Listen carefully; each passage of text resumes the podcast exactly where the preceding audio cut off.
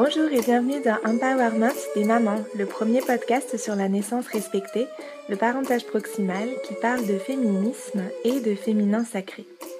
Je suis Christelle Carder, doula et créatrice de Karma Mama.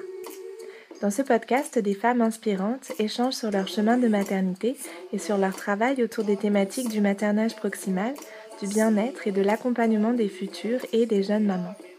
On y partage nos ressources pour plus de sororité et plus d'empowerment entre les mamans.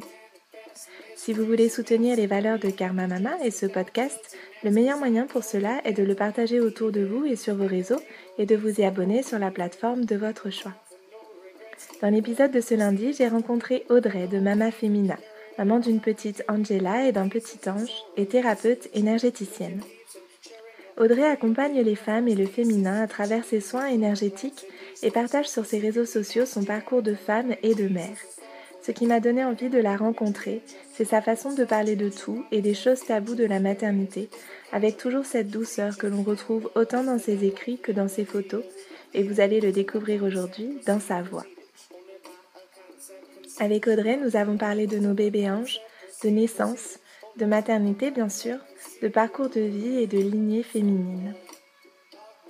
J'espère que cet épisode vous plaira, qu'il adoucira votre regard sur votre expérience de mère, qu'il vous donnera envie de prendre davantage soin de vous et peut-être d'explorer une voie thérapeutique qui vous fait envie depuis longtemps sans avoir sauté le pas, que ce soit pour recevoir un soin ou pour vous former à en offrir. Faites-vous un bon thé et montez le son. C'est parti pour une heure de conversation avec Audrey.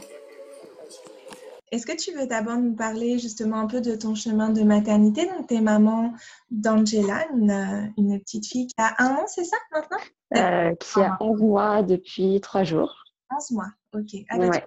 Elle était même un petit peu plus grande. Euh. Ouais, non, elle va avoir un an le 21 juin. D'accord, ok. Ah Pour l'été. 11 mois. Euh, est-ce que tu veux nous parler de cette grossesse avec Angela? Ouais. Ok. Euh, alors du coup, c'est pas ma première grossesse, c'est ma deuxième. Euh, donc ça n'a pas été une grossesse euh, facile. Parce que voilà, pour resituer le contexte, j'ai eu une première grossesse. J'ai perdu ma première fille au bout de cinq mois de grossesse. J'ai fait une listériose. Donc, pour les personnes qui ne savent pas ce que c'est qu'une listériose, donc la listeria, c'est une bactérie euh, à laquelle il faut faire attention pendant la grossesse. C'est comme la toxoplasmose. Euh, il y a peu de sensibilisation finalement sur cette bactérie. Les femmes savent qu'elles doivent y faire attention, mais euh, en tout cas, c'était mon cas et je me suis rendu compte que c'était aussi le cas de beaucoup de femmes. On ne sait pas ce que c'est. on, on, sait juste qu'on doit faire attention à mille choses. mais voilà, c'est un peu nébuleux, c'est un peu fouillis. Et finalement, ça crée pas mal de, peur et de frustration alors qu'il y a des choses simples à mettre en place et pour faire attention tout simplement à cette bactérie. Euh, donc voilà, j'ai fait une mystériose. Euh, il y a à peu près 40 cas par an en France. C'est très peu. Euh, aujourd'hui, on ne sait pas réellement ce que j'ai mangé et qui était contaminé. je crois que ça vaut pas vraiment le coup de savoir de toute façon. Voilà, c'est fait, c'est passé et voilà, ça n'a pas trop d'importance. Euh, en tout cas, à mes yeux, ça n'a plus d'importance parce que j'ai compris que ce que j'ai vécu avait un réel sens pour moi, pour ma vie, et avait vraiment une volonté de me faire transmuter. Voilà, en tout cas dans mon, dans mon parcours de vie. Euh, et c'est après cette expérience euh, qui été la plus difficile dans ma vie. Donc évidemment, je ne peux pas être objective là-dessus, mais à mon sens, c'est l'expérience la plus difficile qu'on puisse vivre en tant que humain en tant que femme, en tant que maman, de perdre son enfant. Euh, mais voilà, ça m'a clairement fait sortir de ma coquille. Ça m'a fait du bien finalement. Tu vois, aujourd'hui, je suis hyper contente de l'avoir vécu. C'est quand même fou hein, de dire ça. euh, mais immense gratitude euh, pour cette expérience et pour elle, hein, qui, qui m'a permis de vivre ça. Et hum, sans qui Angela ne serait pas là non plus. Donc, euh, donc voilà. Et donc euh, ma deuxième grossesse, je suis tombée enceinte quatre mois après avoir perdu Sophia. Euh, j'avais l'envie de me remplir à nouveau, j'ai envie de dire. je me sentais vraiment vide et c'était insupportable pour moi. pour autant, j'avais vraiment envie de retomber enceinte. Mais voilà, maintenant, a posteriori, je comprends vraiment que en fait, mon chemin de deuil a vraiment commencé à la naissance d'Angela. Mmh. J'ai accepté euh, de vivre le deuil une fois que ma fille était née, qu'elle était vivante et que tout allait bien, en fait. Je m'en suis vraiment rendu compte. C'est d'ailleurs pour ça que j'ai fait une dépression euh, juste après. Euh, mais pour revenir à la grossesse, je me suis tout de suite sentie hyper connectée à moi, à ma fille. Euh, d'ailleurs, je me suis fait initier au Reiki j'étais enceinte de trois semaines. C'était fou, tout ce que j'ai pu ressentir à l'intérieur. Euh, et ça a été une grossesse euh, avec des hauts et des bas. Je me sentais pas vraiment comprise, pas toujours soutenue. même dans l'entourage proche, et je dis ça vraiment sans jugement, je pense que le deuil périnatal, c'est déjà qu'est-ce que ça veut dire? Enfin, je pense que pour les gens, ils savent pas vraiment ce que ça signifie. Est-ce que ça s'est passé pendant la grossesse, après la grossesse? Euh, Voilà. et voilà, j'ai vraiment aimé être enceinte d'Angela le dernier trimestre parce que je savais que même si j'accouchais, tout se passerait bien. Donc voilà, il y avait toujours cette angoisse de mort qui était présente. Euh, mais pour le coup, j'ai vraiment profité le dernier trimestre. voilà, que dire d'autre? Je me rappelle que, en fait, quand j'ai perdu ma, première fille, donc voilà, je travaillais dans le marketing avant, j'ai décidé de changer de vie, donc je me suis inscrite en école de naturo. Et j'ai vraiment eu des flashs. Je me suis rappelé de beaucoup de rêves que j'avais faits où j'étais sage-femme, des choses que j'avais vraiment mis de côté. C'est fou, hein mais j'idéalisais vraiment la maternité, je trouvais ça très très beau et je me disais mais comment ces femmes ont autant de courage pour accompagner les mères dans leur enfantement en fait? Je me disais mais il faut vraiment avoir énormément de force pour, euh, pour le faire. Euh, et je me sentais vraiment totalement détachée de tout ça, enfin vraiment sans confiance. Euh, je ne savais pas qu'en fait j'en étais capable et qu'on en est toutes capables en fait. Euh, qu'on soit mère ou qu'on soit pas mère, on est capable de toutes nous accompagner dans nos parcours, je pense. Hein.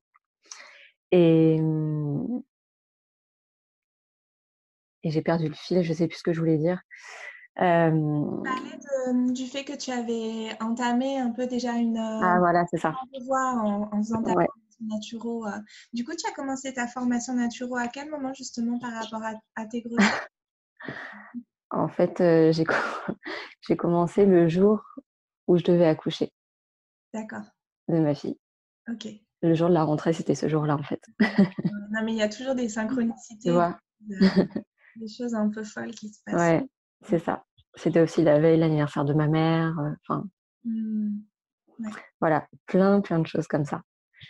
et c'est là où je me suis dit, oui, en fait, euh, je veux accompagner les femmes et les mères euh, dans la maternité, aussi par rapport au, deuil, parce que je me suis dit, si j'ai vécu ça et que je réussis à dépasser cette expérience, à cet événement, euh, je me dis que je dois mettre aussi à contribution quelque part. Comment j'y suis arrivée et parce que j'ai aussi écouté et lu tellement de témoignages de parents euh, qui s'en sont jamais remis en fait. Mmh tout simplement parce qu'ils ne savaient pas comment faire, parce qu'ils n'ont pas été accompagnés ou parce que euh, euh, l'accompagnement a été terrible. Il y a des choses terrifiantes qui arrivent, hein, des mots qui sont dits, qui ne devraient pas être dits dans cette expérience, ou des médecins qui, qui osent dire que en fait euh, toute leur vie ils seront malheureux et, et jamais ils s'en remettront. Enfin voilà. Mmh. Je me suis dit que c'était pas possible. Enfin, la vie c'est pas ça. tout le monde vit des choses très difficiles et pour autant c'est même pas avancer, c'est juste être heureux avec ce qu'on a vécu. Donc voilà, c'est ça en fait qui a, qui a été le déclic chez moi. D'accord. Voilà. Et du coup, pour ta grossesse avec Angela, est-ce que tu avais mis en place certaines ressources pour ne pas être trop impactée par les angoisses que tu pouvais légitimement ressentir? Voilà. ce qui me faisait très très peur, c'était forcément par rapport à l'alimentation. Clairement, à chaque repas, je consciemment, je prenais la responsabilité que c'était ok ce que je mangeais, que c'était ni dangereux pour elle ni pour moi. Et en fait, la personne qui m'en a vraiment fait prendre conscience, c'est le docteur De Sarcus à la maternité de Nanterre. C'est lui qui m'a suivi parce que j'ai accouché là-bas. Et donc, j'ai juste été suivie pour le dernier trimestre. Et je me rappelle au premier rendez-vous. Donc, voilà, je lui raconte mon histoire et tout ce qui s'est passé. Et il me dit, mais ça doit pas être facile votre quotidien. Et c'est lui, en fait, qui a posé ces mots-là. En fait, même moi, je m'en étais pas rendu compte. J'essayais de l'expliquer aux personnes qui m'entouraient, mais voilà, ils avaient du mal à comprendre. Et lui, tout de suite, il s'est mis à ma place, en fait. Et il savait très bien que les, six premiers mois avaient été vraiment difficiles, en mmh. fait que je me suis vraiment mise dans ma bulle pour me protéger et, et tracer ma route, voilà, sans écart, sans mmh. voilà. Comment ça s'est passé avec ton conjoint du coup? Comment lui Comment vous avez traversé ça ensemble? Est-ce que lui, il était aussi impacté sur la deuxième grossesse? Est-ce qu'il avait aussi des peurs, par exemple? Parce que je trouve qu'on n'en parle pas beaucoup et comme là, tu ta grossesse et, les difficultés au quotidien. Je me demande pour vous deux. Alors, euh, par rapport à la première grossesse, clairement, on a tout traversé ensemble, main dans la main. Euh, enfin voilà, je, ça a été notre première tempête en fait qu'on a traversée et vraiment, euh, ouais, on était ensemble, ensemble, ensemble. On ne s'est jamais jugé sur ce qu'on ressentait l'un l'autre, qu'on n'était pas au même niveau. Ou, euh, enfin voilà, il n'y avait pas de ah moi je suis plus triste ou pas toi, ou plus en colère ou pas toi. Enfin non, il n'y avait pas du tout de débat là-dessus. Et chacun à son rythme et on était vraiment à l'écoute de l'autre. la deuxième grossesse, on était aussi ensemble. Après, c'était, je dirais, plus difficile de communiquer. Déjà parce que forcément, au fil de la grossesse, je me suis rendu compte de ce que moi, en tant que femme, ayant déjà vécu ça, je pouvais ressentir dans mon propre corps et que j'arrivais pas à verbaliser. Il y a tout ça. et lui, en tant qu'homme, bah, je pense que c'était pas non plus évident. Il y a eu par moments, oui, on a posé des mots sur nos sentiments, nos angoisses. Clairement, ce qui a été un moment important dans la deuxième grossesse ça a été la deuxième échographie. Parce mmh. qu'en fait, on a perdu notre première fille à quelques jours de la deuxième échographie. Et du coup, c'était forcément une date charnière pour nous. On était assez angoissés. D'ailleurs, la deuxième écho s'est pas très très bien passée pour Angela. en fait, ils ont, enfin, la personne qui a fait l'écho a trouvé des petits kystes au niveau de son cerveau. Alors, je sais plus quel nom ça porte, mais en fait, c'est pas du tout grave. Euh, c'est même assez commun. Euh, sauf que la personne qui nous a présenté ça, voilà, je pense qu'on était très sensible à ce moment-là et ça n'a pas été euh, dit, je pense, de la meilleure des manières. Et du coup, ça a été. Oh, on s'est dit, mais en fait, on est sorti de l'école, on s'est dit, mais ok, on n'avait pas compris en fait ce qui venait de se passer. Est-ce que la grossesse allait bien? Est-ce que le futur était ok ou pas? Enfin, c'était vraiment difficile à vivre.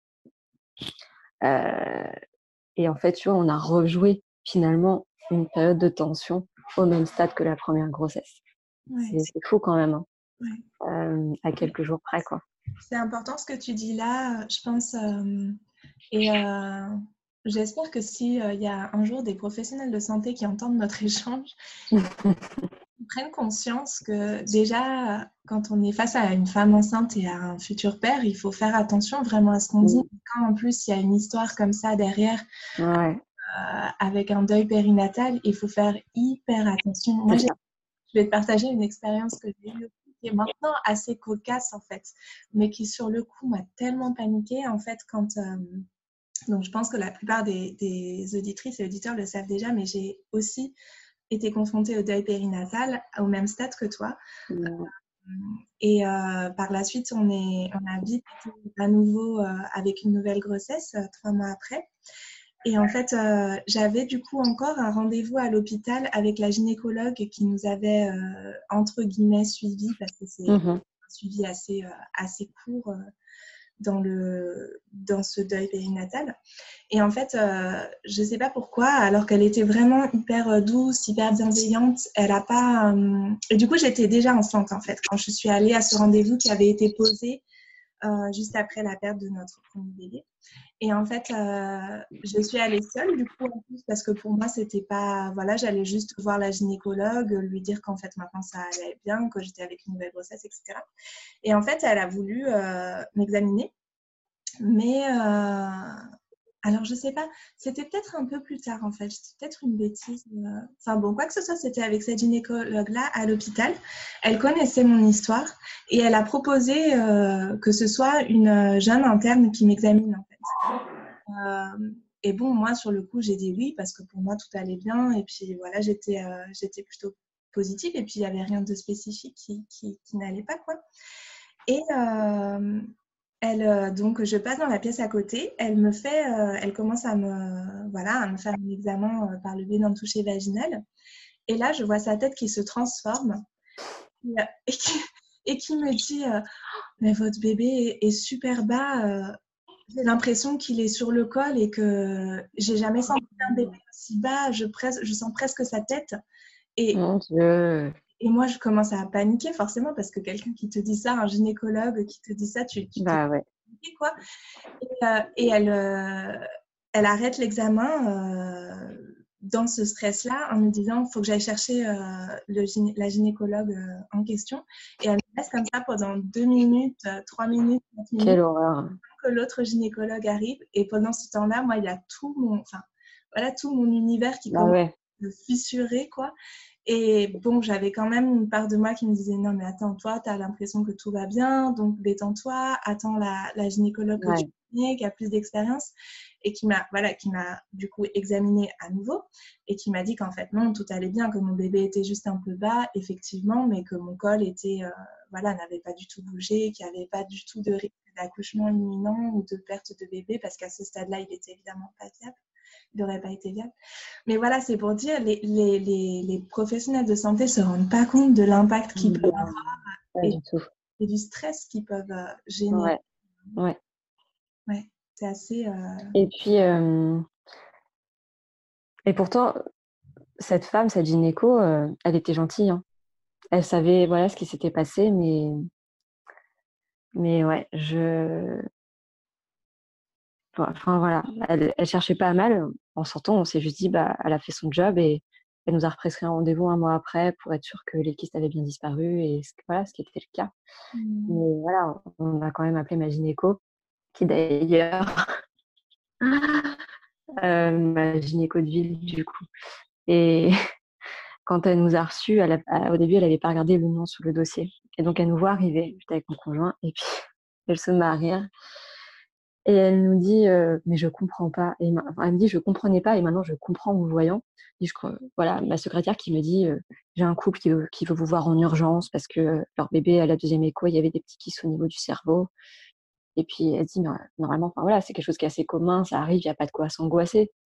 Elle me dit, mais quand je vous ai vu arriver, que j'ai vu votre nom sur le dossier, j'ai tout de suite compris que mmh. en plus ça vous arrive à vous après ce que vous avez vécu, mais c'est normal que vous soyez angoissé. c'est sûr. Donc, euh, voilà. Oui, ouais, c'est sûr. Exactement, ouais. Et comment s'est passée la naissance du coup d'Angela? Tu as envie de nous en parler euh? oh, Ouais. Euh, alors, c'était. donc, déjà, je voulais accoucher sans péridurale pour plusieurs raisons.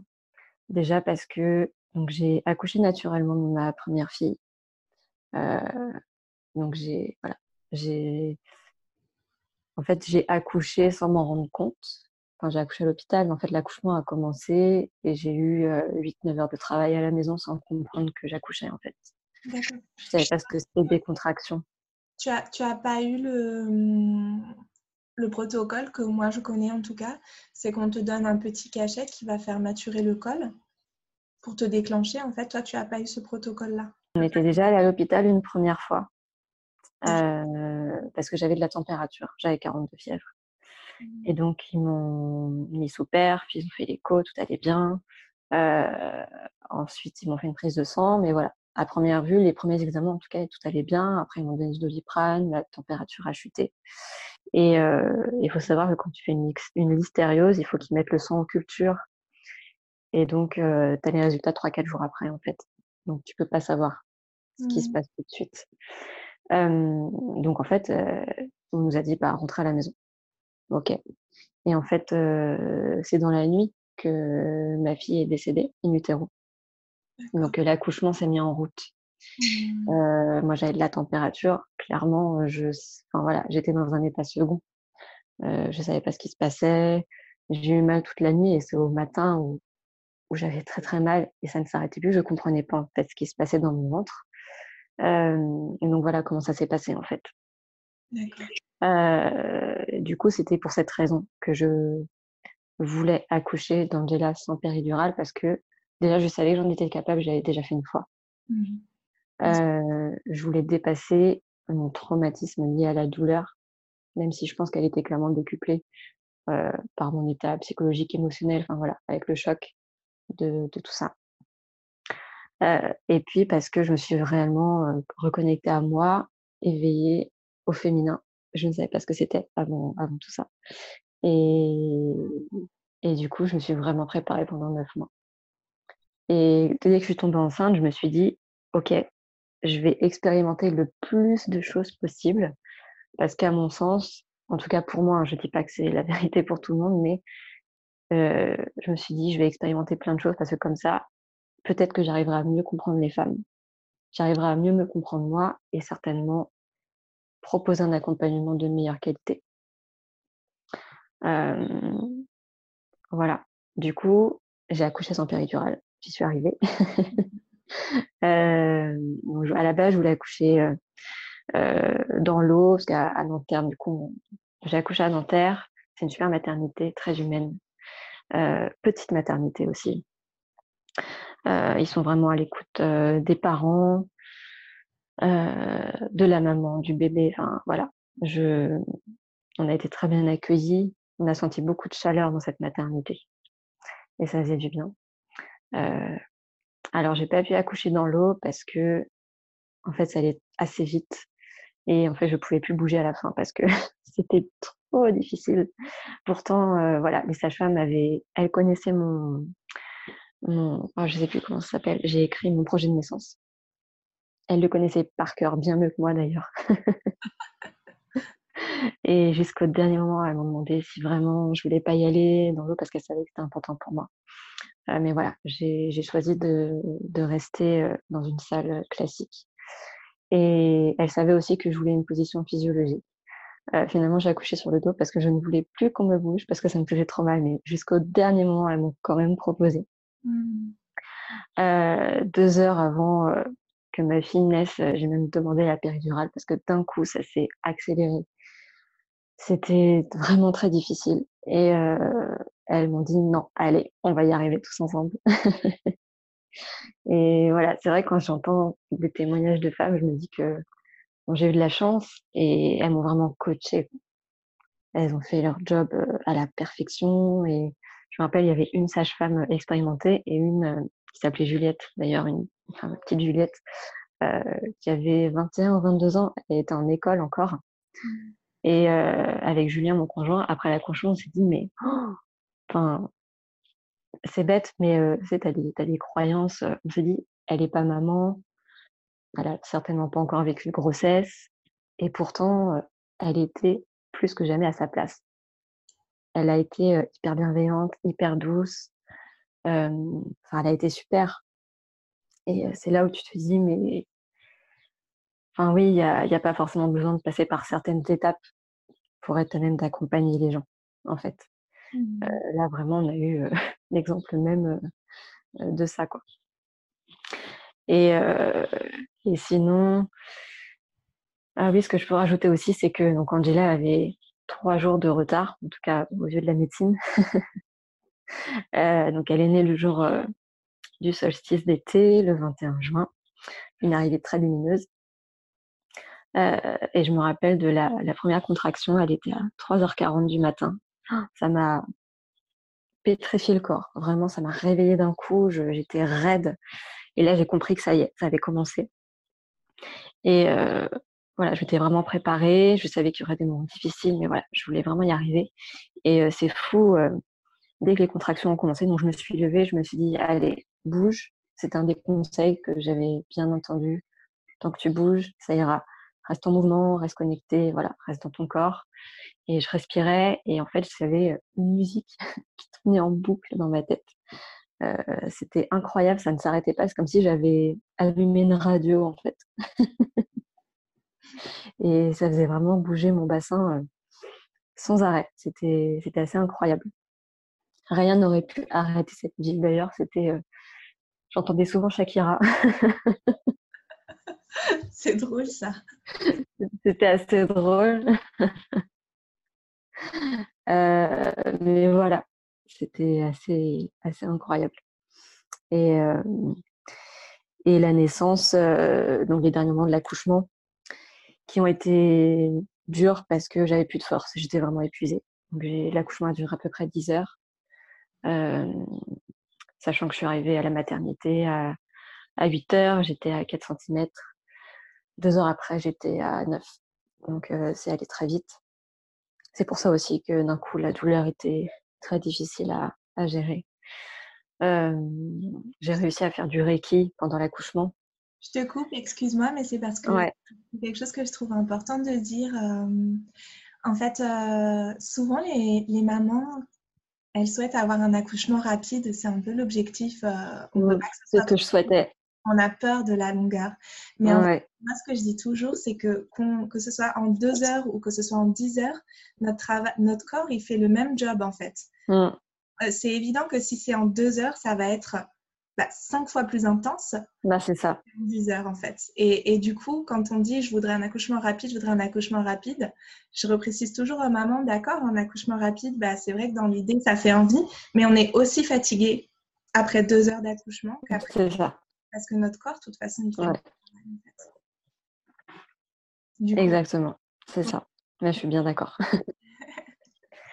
Euh, et euh, donc, je reprends.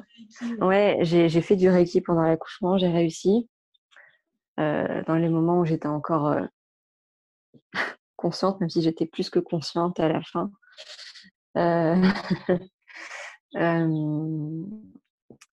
J'avais aussi demandé à mon conjoint, alors qui, qui ne fait pas d'énergétique, mais voilà, j'avais testé des choses pendant la grossesse et je lui avais demandé de poser ses mains, en tout cas sur le bas de mon dos, et j'ai réussi à insuffler l'énergie dans ses mains. Euh, je ne sais pas comment c'est possible, mais voilà, je sais que ça m'a fait beaucoup de bien à ce moment-là, euh, comme un transfert en fait. Hein. C'était assez bizarre, mais ça m'a fait, ça fait vraiment du bien ce qui m'a aidé à tenir aussi. J'avais écrit un mantra, un très long mantra, une sorte de, de petite, un petit texte comme, une prière en fait, pour m'accompagner le jour de l'accouchement. Et donc je l'avais écrit quelques jours avant d'accoucher d'ailleurs. Et je disais dans cette petite prière que voilà, je, je savais que j'en étais capable, je demandais à ma première fille Sophia de m'accompagner, à toutes les femmes de ma lignée de m'accompagner, et toutes les autres femmes du monde, voilà, qui l'ont déjà vécu avant moi, de, de me donner un peu de leur puissance pour, voilà, pour me conforter et, et de m'accompagner. Et j'ai vraiment ressenti ce lien de, de femmes, juste de femmes, où j'étais, elles étaient toutes avec moi en fait.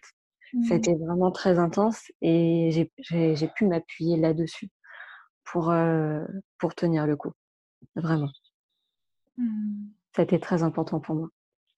Et, et voilà. Et du coup, la fin de l'accouchement, oui, a été difficile parce que bah, j'ai accouché sur le dos. La gravité n'a pas joué en ma faveur. mais comme Angela allait très bien, euh, voilà, les sages-femmes n'ont rien précipité. Euh, j'ai poussé pendant un bon moment quand même. Je dirais 40-45 minutes. Mmh. parce qu'en fait, Angela sortait, donc elle était bien la tête en bas, mais elle regardait vers le ciel. D'habitude, c'est l'inverse. Mmh. Et donc, en fait, elle sortait, mais pas assez. Donc, elle re-rentrait. Et donc, elle a fait le yo-yo comme ça pendant un bon moment. jusqu'à un moment donné, voilà, j'ai réussi à pousser assez fort pour, pour qu'elle sorte. Et puis voilà, et je me souviens encore de, de sa tête. En fait, elle avait les yeux grands ouverts et elle souriait. Elle était, oh, elle regardait tout autour d'elle. Et voilà, ça la caractérise bien parce qu'aujourd'hui, elle est d'ailleurs toujours les yeux ouverts. Son papa l'appelle mon hibou. et, et, voilà. Et ça s'est vraiment très bien passé. même si aujourd'hui, voilà, je, je, trouve que ça s'est très bien passé. Mais j'ai mis plusieurs semaines à digérer la douleur. Mmh. C'était très traumatique encore. à en faire des cauchemars par moment. Ah ouais. Ouais, ouais, ouais.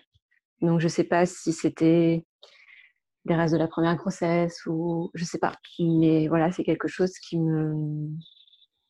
Des fois, je me dis, est-ce que je serais prête à le refaire? Je sais pas. Je sais que j'en suis capable, mais je sais pas si je serais prête à le refaire. Est-ce que tu peux identifier les moments où, tu, vraiment tu identifies que là c'était de la douleur? Parce que je te pose cette question-là parce que je trouve toujours intéressant de. Comment dire de... Moi, tu vois, par exemple, pour Saul, pendant tout, tout le travail, vraiment les contractions, honnêtement, vraiment, euh, honnêtement, je ne peux pas parler de douleur. D'intensité, oui, mais de douleur, je ne dirais pas ça. En revanche, quand euh, au moment de la mise au monde, vraiment, mmh. La poussée, là, oui, j'ai vraiment ressenti de la douleur. Ok. Mais en fait, c'était beaucoup lié à ma peur, en fait. J'avais vraiment peur, je retenais vraiment quelque chose. J'avais ouais, ouais, en fait. Et euh, il y a des mamans pour qui c'est pas du tout euh, ce moment de la poussée. Ce moment de la poussée se passe. Euh, enfin voilà, c'est un moment qui n'est pas identifié comme douloureux, mais c'est vraiment les contractions. Tu vois, je pense qu'on a, en fonction peut-être aussi de ce qu'on appréhende ou de nos résistances, on a plus ou moins de. Mmh. Oui, exactement. C'est ça. Bah, clairement, le travail a été très douloureux. J'étais en grande souffrance. Enfin, vraiment, je parle de souffrance parce que je me disais, il n'y a pas encore si longtemps, mais c'est pas humain, quoi, de vivre ça. C'était bien au-delà de mes limites. C'était vraiment très difficile. Et par contre, le moment de la naissance, donc les poussées, je, alors c'était difficile parce que j'avais plus de force, parce que j'étais fatiguée, je voulais que ça cesse, vraiment. Mmh. Mais, et c'est vrai qu'on en a parlé avec mon conjoint tout de suite, lui n'avait plus l'impression que j'avais mal. Mmh. Effectivement, je n'avais pas mal. C'était juste mon corps qui avait ce réflexe d'éjection très très fort, mais c'était pas de la souffrance. Et, et je savais aussi que quand je m'en rendais bien compte hein, pendant l'accouchement, donc la sage-femme me disait allez plus fort. Là, il faut. En fait, elle, accompagnait vraiment mes, poussées. En fait, voilà, jusqu'au bout et j'arrivais pas à la sortir. et oh non, je sais plus ce que je voulais dire. parce qu'il y a une autre chose qui, qui m'est venue à l'esprit. En fait, pendant l'accouchement, pendant les dernières contractions, c'est là où j'ai découvert le chant prénatal. En fait. Ah, J'avais jamais chanté et en fait, la sage-femme, c'est ce qu'elle a trouvé pour finalement que je tienne sur la péridurale. Elle m'a accompagnée pour les premiers chants. Et donc après, je l'ai faite toute seule. Euh, je crois que j'ai jamais aussi bien chanté de ma vie, aussi fort et aussi juste. T'as l'impression que ta vie en dépend. Euh, C'est ça. Ah ouais, là tu vas. Hein. et ça m'a énormément accompagnée. Euh, d'ailleurs, ça m'a donné envie après d'en faire et de le proposer aux mamans. Mmh parce que je trouve que c'est un super outil, ça permet vraiment de tout sortir à ce moment-là, tout ce qui reste bloqué à l'intérieur, et j'ai trouvé ça génial en fait. et oui, pour revenir au moment des poussées, ça y est, ça me revient, elle me disait, vous avez peur, n'ayez pas peur, ça va bien se passer. Et elle avait vraiment raison parce que dans mon, dans mon esprit, le moment où Angela allait sortir, tout allait péter en fait. Mmh. J'avais très peur des épisotomies, j'avais très peur. J'avais vraiment peur que tout pète. Il n'y a pas d'autre mot. Euh, et finalement, bah, j'ai eu euh, une déchirure partielle, enfin vraiment très superficielle, cinq petits points. Et ça m'a pas fait mal en fait. Là où je croyais que j'aurais eu le plus mal, c'est là où j'ai rien senti. C'est fou, hein Et je me rends vraiment compte que si j'ai pas réussi à la sortir tout de suite, c'est parce que j'avais tellement peur de ça mmh. que j'allais pas au bout, en fait. Mmh. Ouais, mais c'est ça. Et moi, je m'en suis vraiment rendu compte, comme je te disais, dans, la, dans mon accompagnement avec Saul. Et quand je suis retombée enceinte, finalement, pas si longtemps après, parce que mmh je suis retombée enceinte, euh, Saul, il n'avait pas encore deux ans. Donc, euh, c'était pas, pas non plus euh, si loin. La première chose que je me suis dit quand j'ai commencé à penser à la naissance de, du coup euh, Milo, qui n'était pas encore Milo, euh, qui n'était pas encore identifié vraiment comme Milo, c'était il faut vraiment que je travaille sur mon périnée en fait. Et c'est ce qui m'a amené euh, aujourd'hui à proposer vraiment tout un programme consacré à ça en fait. Mmh je sais que c'est tellement important pour la naissance et pour les femmes après aussi, en fait. Exactement. La façon dont on vient euh, balayer ces résistances-là, ça. transformer, ça va mm. aussi transformer notre rapport à notre mmh. Ouais.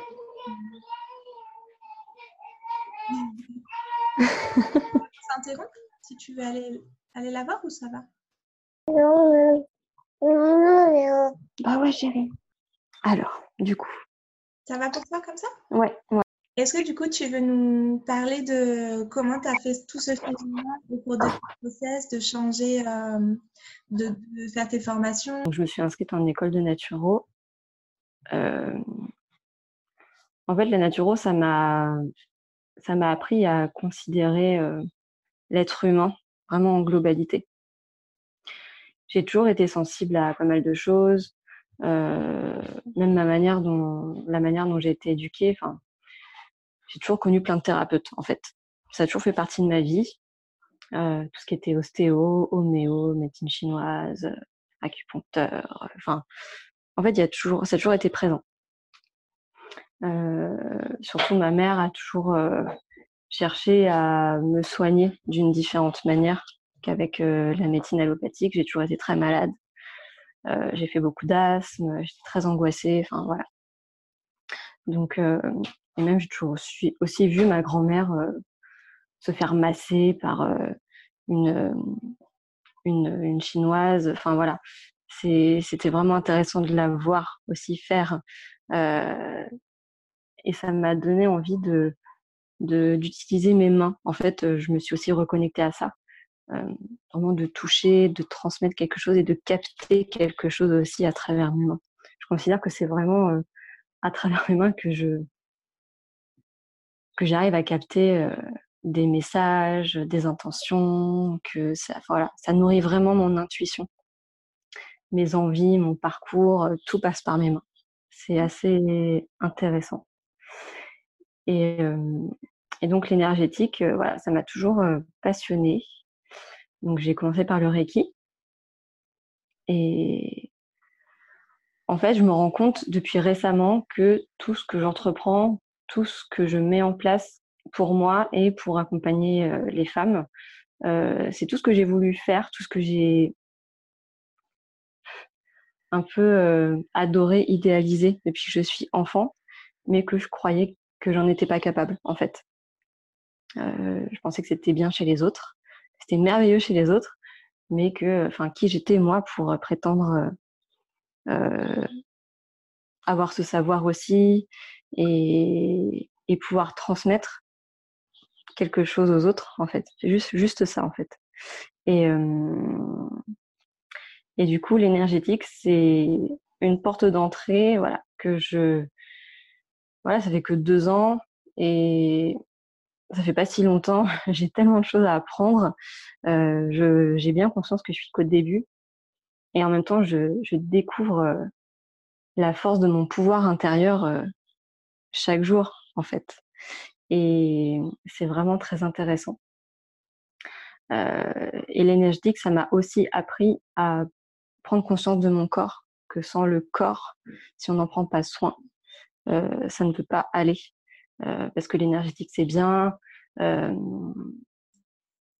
Mais en tout cas, pour ma part, je crois que j'ai pas assez pris soin de mon corps et que bah, c'est quand même la base. Mmh nourrir les tissus, euh, nourrir son être aussi. Enfin, l'alimentation, ça en fait partie. utiliser des bonnes plantes, prendre conscience de sa consommation, de comment on impacte la, la planète. Enfin voilà, tout ça, ça va ensemble en tout cas pour moi. Mmh. C'est ce que je veux transmettre à travers, à travers ma pratique et en tout cas tout ce que j'ai réussi à mettre en place dans ma vie, où ça a pu prendre quelques années pour certaines choses. j'ai envie de, le proposer aux femmes. Tu vois, je pense à une, chose, par exemple, le zéro déchet. C'est un vaste sujet, euh, très en vogue en ce moment. j'ai mis vraiment longtemps à m'y mettre. En tout cas, me poser vraiment les questions sur ma consommation. Ça a fait écho à pas mal de choses en moi. Euh, j'ai toujours aimé garder, garder plein de choses, plein de choses inutiles. Euh, et, en fait, voilà, j'ai envie d'accompagner euh, les femmes, les mères et les couples, parce que les papas ont toute leur place là-dedans, dans ce travail qui, à mon avis, est d'abord un travail intérieur, avant de passer à, à ce qu'on fait chez soi, à sa manière de consommer.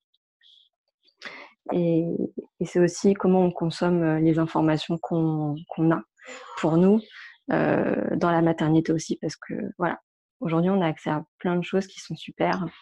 Euh, mais il y en a qui sont un peu plus désagréables, je dirais, qui nous conditionnent pas de la bonne manière. Et c'est aussi ça, enfin, en tout cas, c'est pour. Je pense que la consommation, ça passe aussi par là. Savoir consommer ce qui est bon pour nous. Mmh. Vraiment au sens global du terme. Euh, et en fait, je crois que c'est ça que, que l'énergétique m'a apporté, prendre conscience de, de tout ça. Est-ce que tu veux nous parler un peu de comment se déroule un soin, par exemple, euh, soit quand tu le fais concrètement, euh, ouais. concrètement c'est peut-être pas le terme, mais quand tu le fais euh, directement sur quelqu'un mmh en, présentiel, on va dire, peut-être euh, la différence à distance, parce que je sais que tu fais les deux. Oui, exactement. Alors, on commence toujours par discuter ça me paraît important euh, pour euh, établir euh, un premier contact, une première relation de confiance. C'est aussi le moment où la personne va poser ce qu'elle a à poser. Je crois que c'est important parce qu'on voilà, on vient toujours chercher quelque chose, même si certaines personnes viennent juste pour se faire du bien. C'est important de le dire aussi. Et voilà, déjà établir ce, contact, poser les choses. Et j'aime bien établir une intention. Parce que c'est.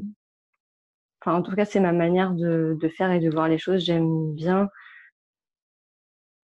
partir du principe qu'on se déleste de quelque chose et pour le remplacer. Mmh. Voilà, remplacer par du bonheur, de l'amour, de la sérénité, de l'apaisement, tout ce qu'on veut, mais voilà. Et donc après, je fais le soin. Donc que ce soit en présentiel ou à distance, c'est la même. En présentiel, forcément, je pose mes mains sur la personne, donc de la tête aux pieds. À distance, euh, je travaille avec mes mains.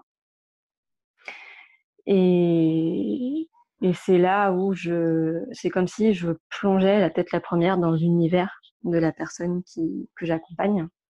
Euh, et je la laisse me dire ce qu'elle a envie de me dire en fait. Et mon travail, c'est de rassurer, en tout cas, cette personne, sans nier ses émotions, hein, mais vraiment euh, entendre ce qu'elle me dit et, euh, la guider vers un, autre chemin, une autre pensée. C'est en tout cas de cette manière que j'arrive à débloquer certaines émotions, certaines situations et mettre en lumière, voilà, quel est le point de départ du problème, en tout cas de la personne qui est venue me voir. Et, et voilà, je note pas mal de choses aussi pour m'en souvenir, parce que des fois, il y a tellement d'informations. et, euh, et, voilà, parfois, je vois des choses tellement magnifiques. Euh, enfin, chaque soin est à chaque fois unique et je me dis, mais comment c'est possible d'avoir accès à toutes ces informations? C'est fou ce que, ce que les personnes, leur âme, leur inconscient est prêt à donner pour euh, et vraiment se mettre à nu. Parce que là, il y a, enfin voilà, on peut pas tricher euh, dans l'énergétique. Et mmh, c'est vraiment très très beau. Mmh. C'est incroyable. Et, euh, et, à la fin, donc je, je, transmets à la personne ce que j'ai pu ressentir, ce que j'ai vu aussi. Parfois, voilà, il y a des choses mais moi, enfin, je comprends pas, mais quand je le dis à la personne, ça a beaucoup de sens. Donc, euh, le but, c'est pas forcément que je comprenne. Enfin, tant que ça fait sens à l'autre, euh, c'est quand même ça le plus important. Et, euh, pour les soins individuels, je termine par un tirage de cartes. J'adore les oracles et c'est aussi pour. Euh, je trouve que garder le message de, la carte, c'est pour continuer à, garder l'énergie du soin et voir vers où c'est important d'aller. Voilà. Oui, ça fait comme un peu une feuille de route pour. Euh, Exactement. Exactement.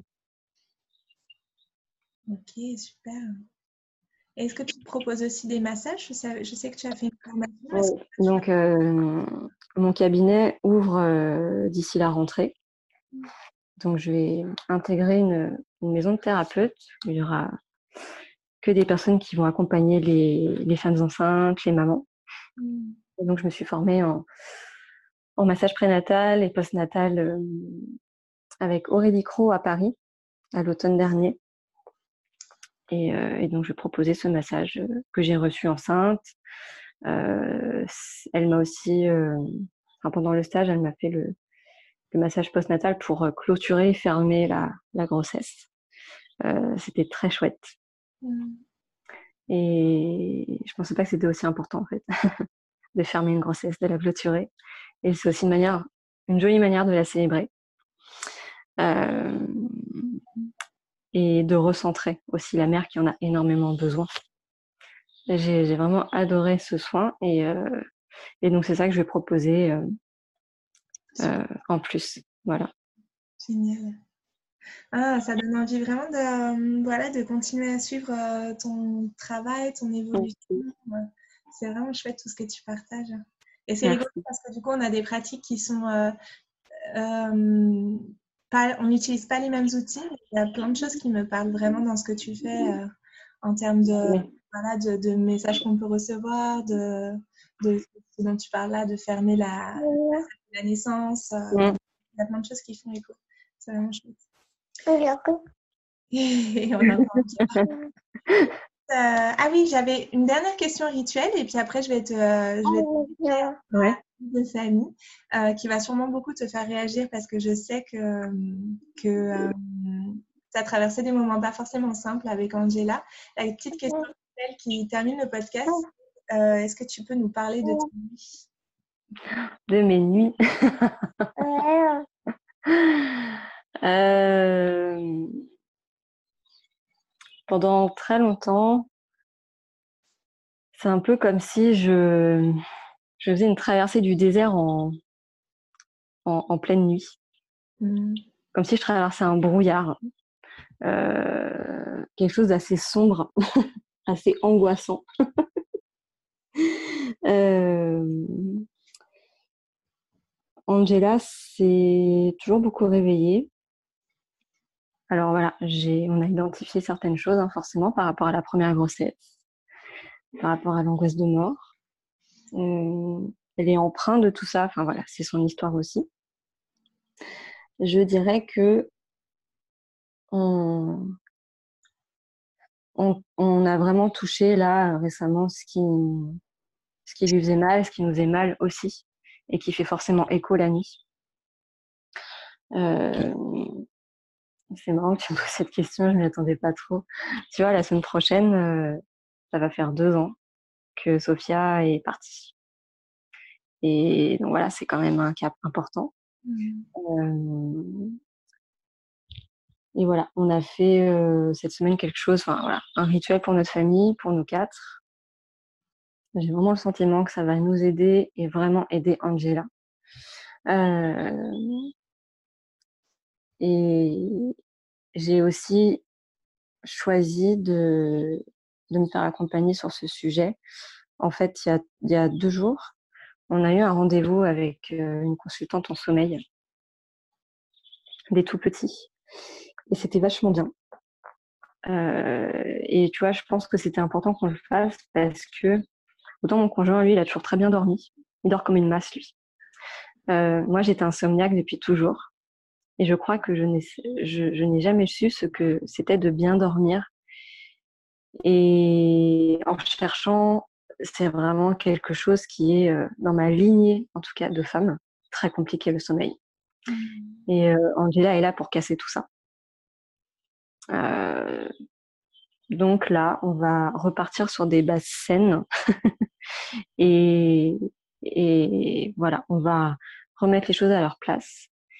Elle va voir ce que c'est que de bien dormir. Et je crois qu'on va enfin considérer que les nuits vont être belles et, euh, et que ça va être une source de plaisir et de bonheur. Alors que jusqu'à maintenant, c'était euh, une source de terreur pour moi, en tout cas. Ben, merci pour ce partage. Je, vous souhaite que ça fonctionne bien, que vous trouviez euh, des nouveaux repères, des nouveaux rituels de sommeil. Et, puis qu'effectivement, le sommeil devienne vraiment régénérateur, parce que c'est ça. C'est ça, exactement. Notre corps de se régénérer comme il en a besoin. Claire que c'est important. Ouais, et merci à toi. Merci. Vraiment, j'adore ce que tu fais. Merci à ta famille aussi qui a permis ce, ouais. Rencontre aussi. Coucou Angela. voilà.